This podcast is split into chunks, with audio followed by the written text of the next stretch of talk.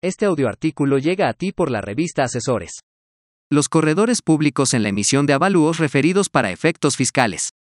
Por Diana Rodríguez. Una de las funciones más importantes que realizamos los corredores públicos es la de actuar como peritos valuadores, lo anterior fundado en el artículo sexto de la Ley Federal de Correduría Pública, que en lo conducente reza lo siguiente. Artículo 6.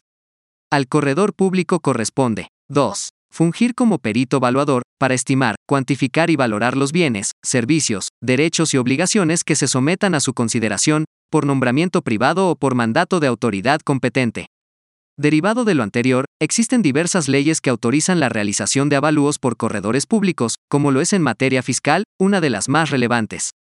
La ley del impuesto sobre la renta, en su capítulo 4 del título 4, correspondiente a los ingresos de las personas físicas, establece la posibilidad de justificar el costo de construcciones, mejoras o ampliaciones realizadas en inmuebles, que enajenen estas, por lo cual recibirá un ingreso, mediante la práctica de un avalúo referido a la fecha en que las mismas fueron terminadas, realizado por corredor público o institución de crédito autorizados por las autoridades fiscales, permitiendo transcribir en lo conducente los artículos 121 y 125 de la Ley del Impuesto sobre la Renta. Artículo 121.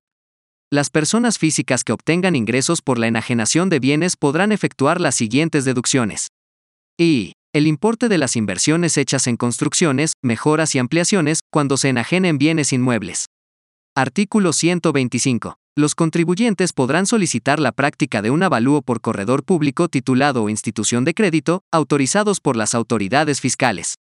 Por lo anteriormente expresado, la actuación de los corredores públicos es relevante e importante en la realización de avalúos referidos para efectos fiscales, ya que el avalúo que emitimos es un comprobante pleno y eficaz para que el enajenante justifique y deduzca el costo de construcciones, mejoras y ampliaciones realizadas sobre inmuebles de su propiedad, es decir, tiene tanta validez como un certificado fiscal digital. Con estos artículos la autoridad fiscal reconoce la importancia de nuestra actuación, al igual que la de las instituciones financieras. Concluyó señalando que esto es derivado de la garantía que otorgamos en el ejercicio de nuestra función, pero más allá de este respaldo económico, es más destacado el respaldo profesional de nuestra actuación.